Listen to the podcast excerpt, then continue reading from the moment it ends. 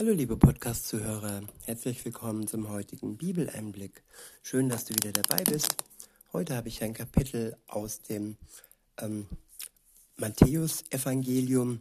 Es ist das Kapitel 5 und ich verwende die Übersetzung Hoffnung für alle. Der erste Abschnitt ist überschrieben mit, wen Jesus glücklich nennt. Ja, was ist Glück? Jeder definiert Glück anders. Und ist es da nicht interessant, mal darauf zu achten, wen Jesus glücklich nennt, was er für wahres Glück hält im Vergleich zu dem Glück, das uns die Medien und so weiter vorgaukeln und ähm, dem wir hinterher streben und oftmals uns und vor allem Gott vergessen. In Vers 1 heißt es, als Jesus die Menschenmenge sah, stieg er auf einen Berg. Er setzte sich, um seine Jünger versammelten sich um ihn. Er setzte sich und seine Jünger versammelten sich um ihn. Dann begann er, sie mit den folgenden Worten zu lehren. Glücklich sind, die erkennen, wie arm sie vor Gott sind denn ihnen gehört sein himmlisches Reich. Ja, Armut ist oftmals etwas Negatives, also es wird negativ behaftet in unserer Welt, in unserer Gesellschaft.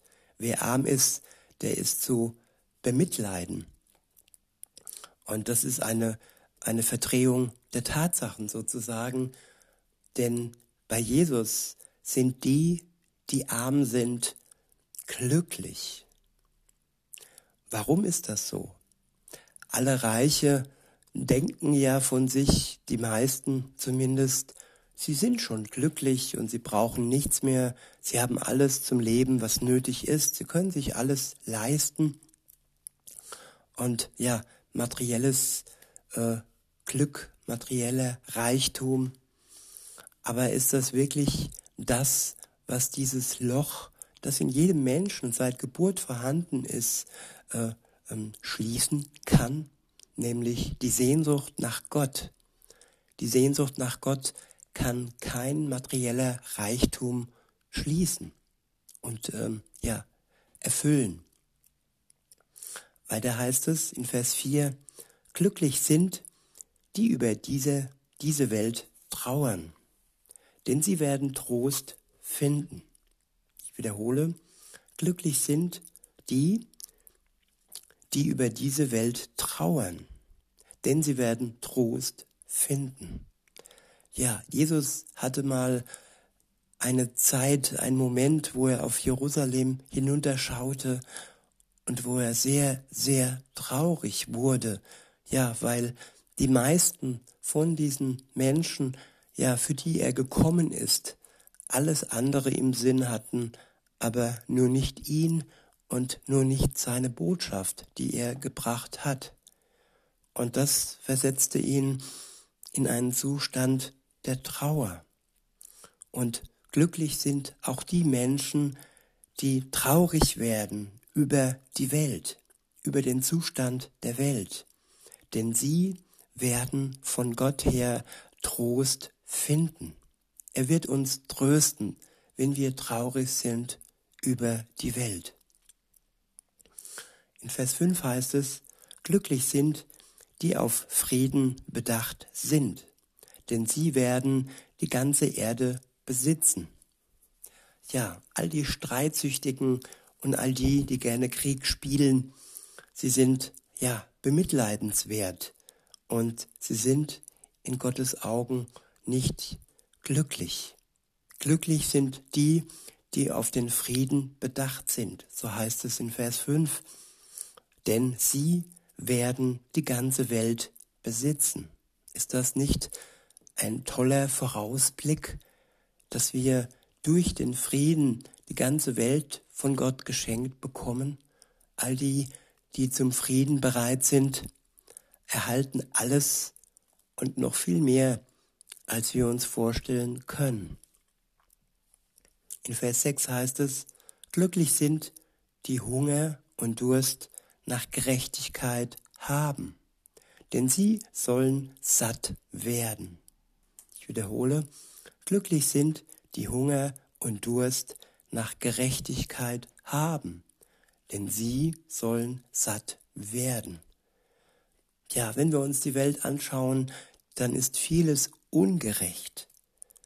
Und wer dann Hunger und Durst nach der Gerechtigkeit Gottes hat, die wahrhaftig gerecht ist und nicht die Dinge umkehrt und auf den Kopf stellt, so wie im Moment vieles passiert, dass das Gute schlecht dargestellt wird und das Schlechte auf einmal gut sein soll, dass familiäre Verhältnisse, so wie sie von Gott gewollt sind, auf einmal völlig ja auf den Kopf gestellt werden, dass Mutter und Vater nicht mehr das bedeuten, was es von Gott her ja in Wirklichkeit an Bedeutung hat.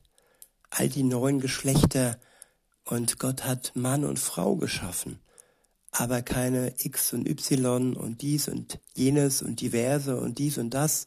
Nein, das hat Gott nicht geschaffen. Und wer dies alles ungerecht empfindet und ja, dieses, diese Ungerechtigkeit, die in den Himmel schreit, erkennt, den wird Gott ja bald seinen Durst und seinen Hunger stillen. Und wir werden satt werden. In Vers 7 heißt es, glücklich sind, die Barmherzigkeit üben, denn sie werden Barmherzigkeit erfahren. Ja, vieles ist unbarmherzig, vieles ist gnadenlos. Und aber die, die gerade deswegen Barmherzigkeit üben, die werden von Gott belohnt werden. Er wird ihnen Barmherzigkeit schenken. Obwohl sie auch nicht verdient hätten, dass sie ja ins Paradies in den Himmel kommen, aber aufgrund seiner Barmherzigkeit aufgrund seiner Begnadigung, aufgrund seiner Vergebung, nachdem wir zuvor anerkannt haben, anerkannt haben, dass wir ja schuldig geworden sind und gegen seine Gebote verstoßen haben und ja ihm das ja unters Kreuz legen und er dann Barmherzigkeit üben kann uns gegenüber. Und so können dann auch wir anderen Menschen gegenüber barmherzig sein, weil wir zuerst seine Barmherzigkeit erfahren haben. Nicht nur Barmherzigkeit, sondern auch Liebe. Auch die können wir weitergeben, weil wir zuallererst von Gott geliebt wurden. In Vers 8 heißt es, glücklich sind, die ein reines Herz haben, denn sie werden Gott sehen. Ja, ein reines Herz, das haben die, die ihr Herz immer rein halten, die nie zulassen, dass es beschmutzt wird und dass es Dinge in sich trägt, die ähm, rein organisch ihr Herz, ihrem Herz schaden, aber auch Dinge, die ihrer Seele, die im Herzen wohnt, schaden. Schuld und aber auch, ja, die körperliche Unversehrtheit sollten wir immer im Auge behalten. In Vers 8 heißt es, glücklich sind, die ein reines Herz haben, denn sie werden Gott sehen. Ja, wir werden Gott sehen, weil zwischen uns und Gott nichts mehr steht, das wie eine Mauer ja den Blick zu Gott versperrt. Schuld versperrt den Blick zu Gott. Schuld lässt uns getrennt leben von Gott. Deshalb war es nötig, dass Jesus Christus für uns gestorben ist, damit diese Schuld beiseite geräumt wird und wir dann freien Blick auf Gott haben. Weiter heißt es in Vers 9, Glücklich sind, die Frieden stiften, denn Gott wird sie seine Kinder nennen.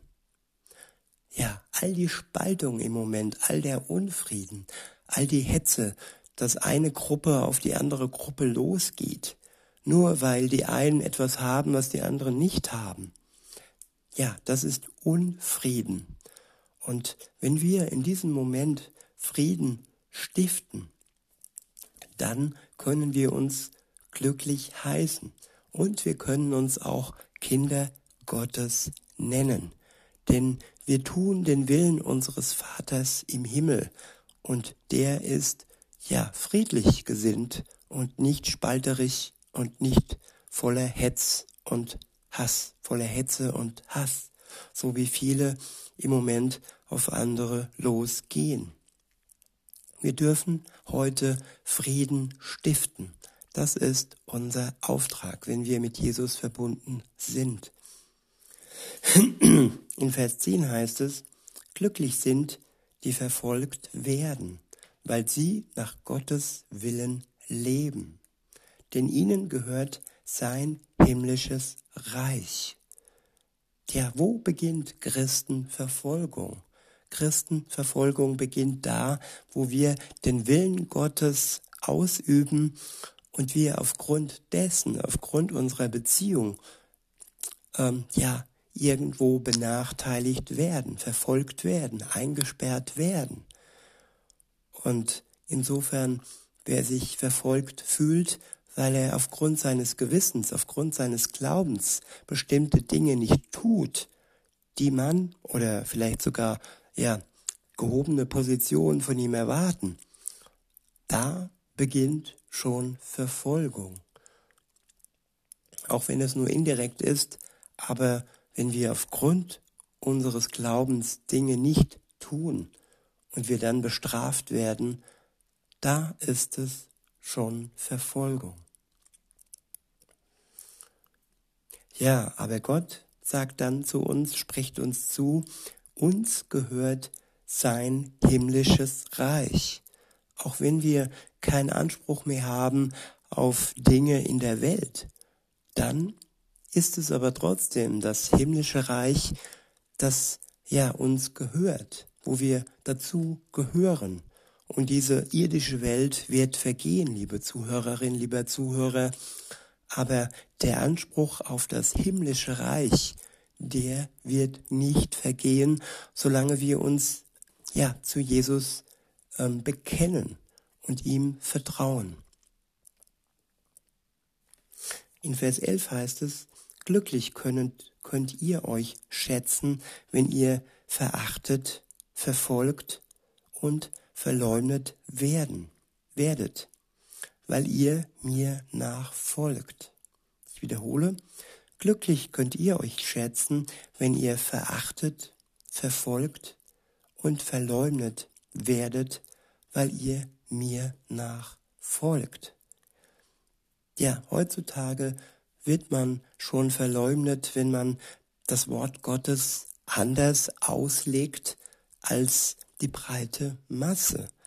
Wenn, wenn man heute sagt, ja, unsere Freiheit wird uns beraubt und diese Freiheitsberaubung bedeutet Verfolgung, ja, dann muss man schon fast ähm, ja mit Verachtung, Verleumdung und vielleicht auch später mit Verfolgung rechnen, weil wir ihm nachfolgen und weil wir sein Wort so auslegen, wie es uns der Geist Gottes erklärt. Es ist ja nicht unsere eigene Meinung, es ist die Meinung Gottes. In Vers 12 heißt es, ja, freut euch und jubelt, denn im Himmel werdet ihr dafür reich belohnt werden. Genauso hat man die Propheten früher auch schon verfolgt. Der nächste Abschnitt ist überschrieben mit Salz und Licht, was die Jünger von Jesus für diese Welt bedeuten. In Vers 13 heißt es, ihr seid für diese Welt wie Salz. Wenn das Salz aber fade geworden ist, wodurch soll es seine Würzkraft wieder gewinnen. ja, wie kann unsere, unser Salz fade werden, wenn wir es ja nicht reinhalten, wenn wir etwas in es hineinbringen lassen, was es vergiftet. Das kann eine Substanz sein von außen, aber das kann auch äh, eine falsche Lehre sein, die uns innerlich vergiftet und unser Salz, das uns Gott schenkt durch seinen Geist, fade macht. Und wie können wir unsere Würzkraft wieder gewinnen? Weiter heißt es, es ist nutzlos geworden, man schüttet es weg und die Leute treten darauf herum. Ihr seid das Licht, das die Welt erhält. Eine Stadt, die oben auf einem Berg liegt, kann nicht verborgen bleiben. Man zündet ja auch keine Öllampe an und stellt sie dann unter einen Eimer. Im Gegenteil, man stellt sie auf den Lampenständer, sodass sie alle im Haus Licht gibt. Genauso soll euer Licht vor allen Menschen leuchten. Dann werden sie eure guten Taten sehen und euren Vater im Himmel preisen. Das, was uns Gott gibt, das soll die Welt schmackhaft machen und das soll die Welt in der Dunkelheit gerade heute beleuchten, hell machen. Insofern sollen wir beides nicht zurückhalten. Das, was die Welt schmackhaft macht, aber auch unser Licht, das durch den Geist Gottes in uns gegeben ist und das hinaus strahlt in die Welt. Wir sollen es nicht verdunkeln, wir sollen es leuchten lassen. Der nächste Abschnitt ist überschrieben mit Gottes Gebote neu erfüllen. In Vers 17 äh, heißt es, meint nur nicht, ich sei gekommen, das Gesetz und die Worte der Propheten aufzuheben. Nein, ich will sie nicht aufheben, sondern voll zur Geltung bringen. Ich versichere euch, nicht der kleinste Buchstabe im Gesetz Gottes, auch nicht ein Strichlein davon, wird je an Gültigkeit verlieren. Solange Himmel und Erde bestehen, alles muss sich erfüllen. Ja, viele denken fälschlich, dass seit Jesus in die Welt gekommen ist und das Neue Testament äh, besteht, dass das Alte Testament seine Gültigkeit verloren hat. Und dies widerlegt Jesus hier. Das Alte Testament, die zehn Gebote und so weiter, sie sind noch in Kraft. Sie wurden nicht aufgehoben, nein, sie wurden unterstrichen und Jesus hat sie sogar zu 100 Prozent, erfüllt. Er ist der Einzige, der wirklich das Gebot erfüllen konnte, ohne dass er jemals sündhaft geworden wäre. Er tat es für uns, damit wir durch den Glauben an ihn gerecht werden vor Gott und nicht durch gute Werke, die nur ein Tropfen auf den heißen Stein sind, weil wir ansonsten ja mit unserer Schuld diese guten Werke wieder wegwischen. Nur durch unseren Glauben an Jesus Christus können wir gerecht werden. Weiter heißt es in Vers 19, wenn jemand auch nur das geringste Gebot Gottes für ungültig erklärt und andere dazu verleitet, dasselbe zu tun, wird er in Gottes himmlischem Reich nicht viel bedeuten. Wer sich aber nach Gottes Geboten richtet und sie anderen weitersagt, der wird in Gottes himmlischen Reich großes Ansehen haben. Ich warne euch, wenn ihr den Willen Gottes nicht besser erfüllt als die Schriftgelehrten und Pharisäer, als die Schriftgelehrten und Pharisäer, kommt ihr ganz sicher nicht in Gottes himmlisches Reich. Der nächste Abschnitt ist überschrieben mit Versöhnung mit dem Gegner. In Vers 21 heißt es, wie ihr wisst, wurde unseren Vorfahren gesagt, du sollst nicht töten. Wer aber einen Mord begeht, muss vor ein Gericht gestellt werden. Doch ich sage euch, schon wer auf seinen Mitmenschen zornig ist, gehört vor Gericht. Wer zu ihm sagt, du Schwachkopf, der gehört vor den Hohen Rat. Und wer ihn verflucht, der verdient es, ins Feuer der Hölle geworfen zu werden. Ja, das Ansehen der Menschen ist Gott sehr wichtig. Wenn wir Menschen durch unsere Worte beschmutzen, dann ist das für ihn genauso, wie wenn wir ihn umbringen würden. In Vers 23 heißt es, wenn du also deine Opfergabe zum Altar bringst und dir fällt dort ein, dass jemand dir etwas vorzuwerfen hat, dann lass dein Opfer am Altar zurück, geh zu deinen Mitmenschen und versöhne dich mit ihm. Erst danach bringt Gott dein Opfer dar. Erst danach bringt Gott dein Opfer dar. Gott möchte, dass wir uns versöhnen, dass wir nicht jahrelang oder sogar ein ganzes Leben Unfrieden zwischen uns und anderen Menschen bestehen lassen.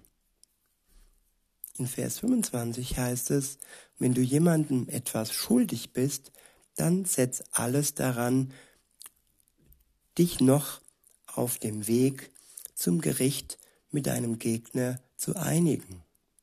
Sonst wird er dich dem Richter übergeben und dieser wird dich verurteilen und vom Gerichtsdiener ins Gefängnis stecken lassen.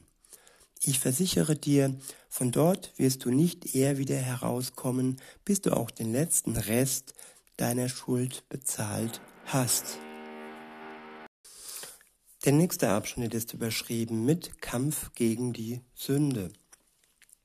Ab Vers 27 heißt es, ihr wisst, dass es heißt, du sollst nicht die Ehe brechen.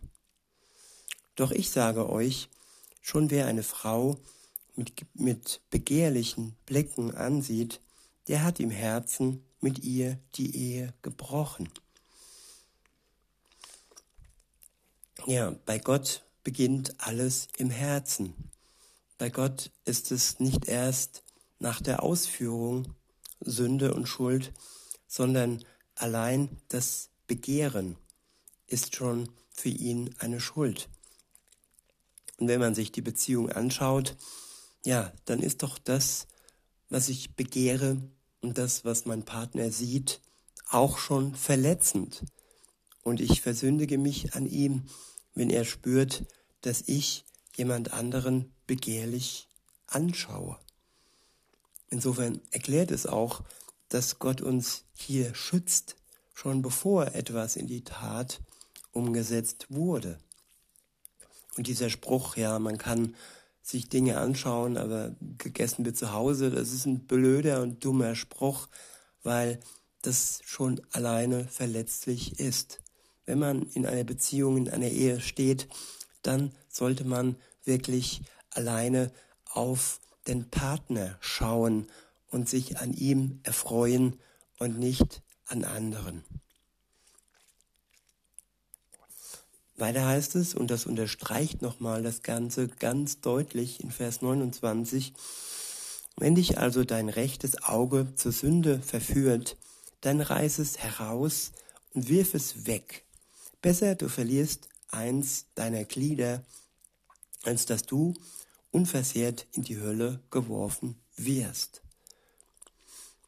Und wenn dich deine rechte Hand zum Bösen verführt, so hack sie ab und wirf sie weg. Es ist besser, verstümmelt zu sein, als unversehrt in die Hölle zu kommen. Das sind drastische Bilder, drastische Beispiele, aber sie zeigen ganz deutlich, wie ernst wir die Sünde nehmen sollten. Es ist kein, keine Bagatelle, es ist keine Kleinigkeit, wenn wir stehlen, wenn wir äh, jemand anderes begehren und so weiter und so fort. Der nächste Abschnitt ist überschrieben mit Ehescheidung. In Vers 31 steht, es heißt auch, wer sich von seiner Frau trennen will, soll ihr eine Scheidungsurkunde geben. Doch ich sage euch, wer sich von seiner Frau scheiden lässt, obwohl sie ihn nicht betrogen hat, der treibt sie in den Ehebruch. Und wer eine geschiedene Frau heiratet, der begeht Ehebruch.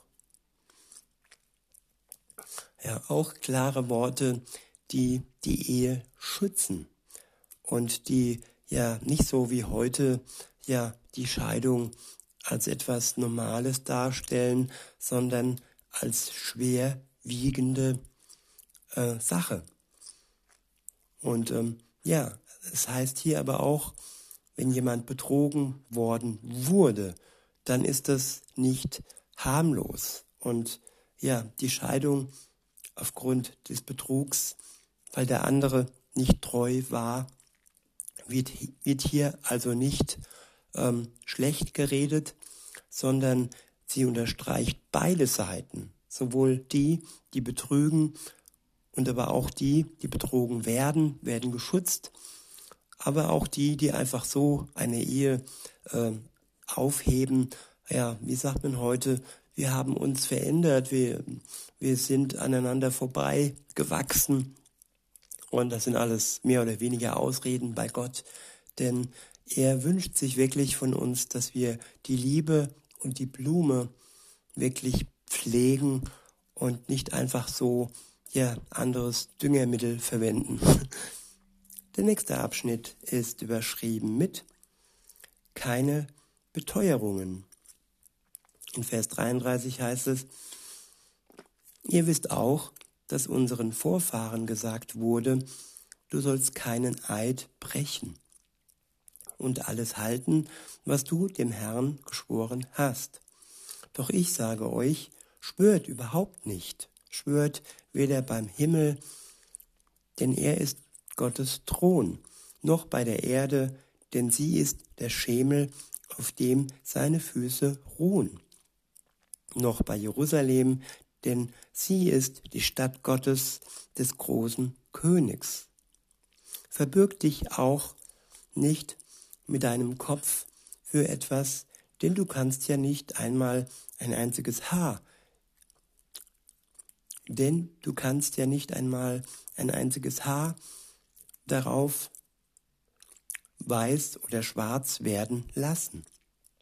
Sag einfach ja oder nein. Alle anderen Beteuerungen zeigen nur, dass du dich vom Bösen bestimmen lässt. Ja, wenn wir auf irgendetwas schwören oder irgendetwas ähm, herbei beschwören, was nicht klar ist und was nicht sicher ist, wenn wir Dinge voraussehen wollen, wo wir nicht wissen, ob sie wirklich eintreffen, ob wir genau dieses, was wir da hoch und heilig schwören und versprechen in Gänsefüßchen, ja, wir haben unser Leben nicht im Griff. Es ist Gott, der über uns ähm, ähm, ist und der den Überblick hat. So sollen wir nur in der Gegenwart sagen, ja oder nein, was wir heute tun können und was wir heute überblicken können. Und wenn wir etwas versprechen, dann soll es ein Ja sein fürs Leben, so wie zum Beispiel das Eheversprechen. Der nächste Abschnitt ist überschrieben mit Vergeltung durch Liebe. In Vers 38 steht, ihr wisst, dass den Vorfahren auch gesagt wurde, Auge um Auge, Zahn um Zahn. Doch ich sage euch, leistet keine Gegenwehr, wenn man euch Böses antut. Wenn jemand dir eine Ohrfeige gibt, dann halte die andere Wange auch noch hin.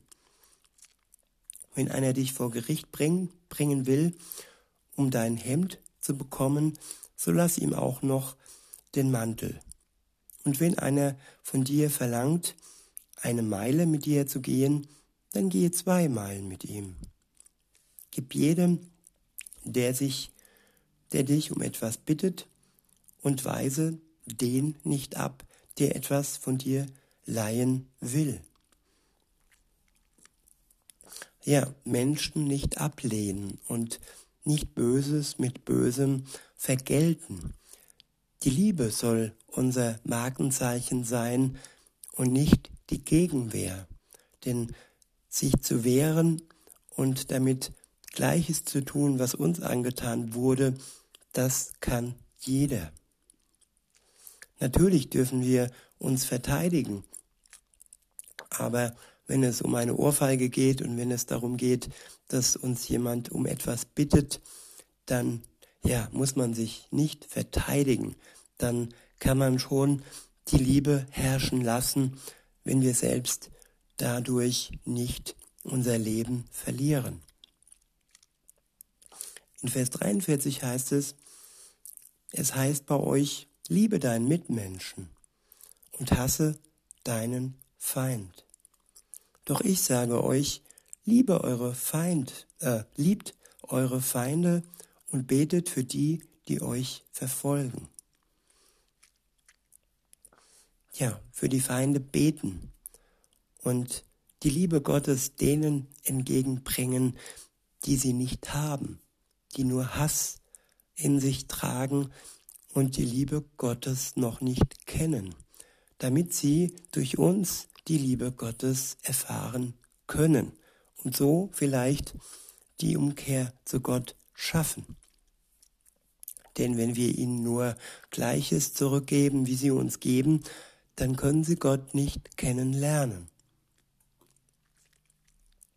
Weiter heißt es in Vers 45, so erweist ihr euch als Kinder eures Vaters im Himmel, denn er lässt seine Sonne für Böse wie für Gute aufgehen, und er lässt es regnen für Fromme und Gottlose.